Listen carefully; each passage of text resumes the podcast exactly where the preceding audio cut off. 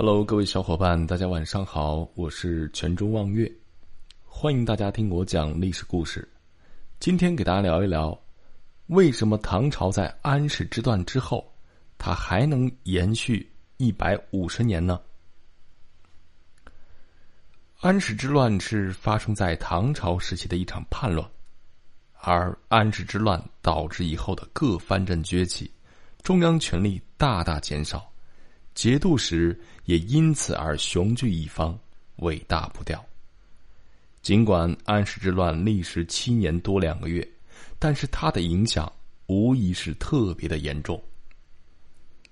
在《旧唐书·郭子仪传》中记载：“宫室焚烧，食不存衣，百槽荒废，曾无尺船，中间畿内不满千户。”这已经记载了，在经过战乱之后的唐朝，广大人民都处于无家可归的悲剧中，藩镇崛起更是一大毒瘤。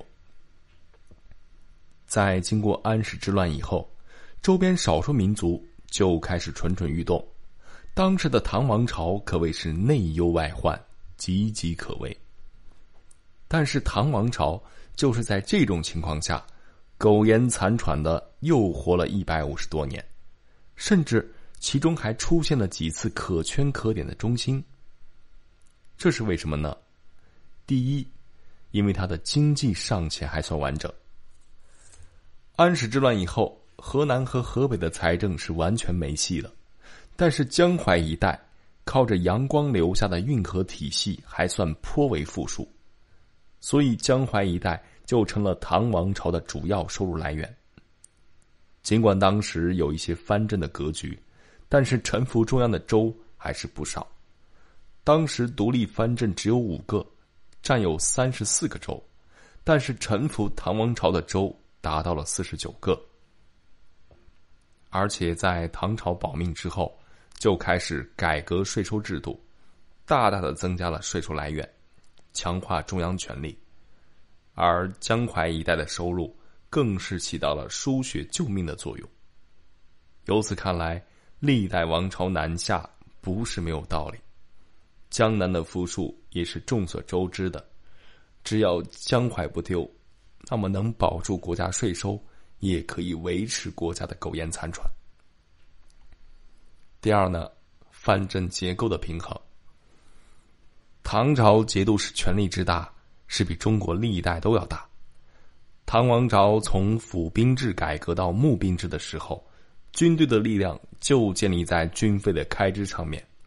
那些人都是雇佣军，给的钱高了，所以战斗力就高了。但是 收入毕竟是有限的，军队的开支也不可能一直这么大。于是，在搞定安禄山之后，唐王朝。知道自己无法歼灭全部叛军，而藩镇也意识到王朝虽然衰落，但是也不是谁都可以觊觎的。于是呢，此时的唐朝和藩镇又保持了一种微妙的关系，那就是各自安好。中央允许藩镇自己自治，而藩镇也给中央一个面子，取消自己的王号。于是，在无法发动战争的情况下，两者之间互不干涉，因此唐王朝才可以获得一种比较稳定的政治结构。第三是皇帝的忠心。肃宗在位六年，一直在坚持平叛，当然了，结果也就那样，所以之后的皇帝也慢慢的接受了这一结果。代宗在位的时候，收复了两京。开始荡平余孽，德宗和宪宗则是大力的整顿朝纲，也至于取得了元和中兴的巨大成果。但是穆宗在位的时候，河北三镇背叛了唐王朝，直到灭亡也没回来。敬宗和文宗则是一直受制于宦官，以至于到武宗的时候出现了会昌中兴。宣宗时期重振朝纲，被誉为小太宗。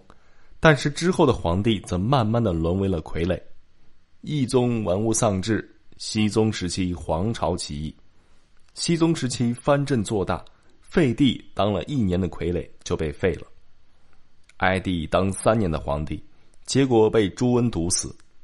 其实本来唐王朝还是处于慢慢的恢复，但是却因为宦官和党争，导致唐王朝彻底的衰败，直到灭亡。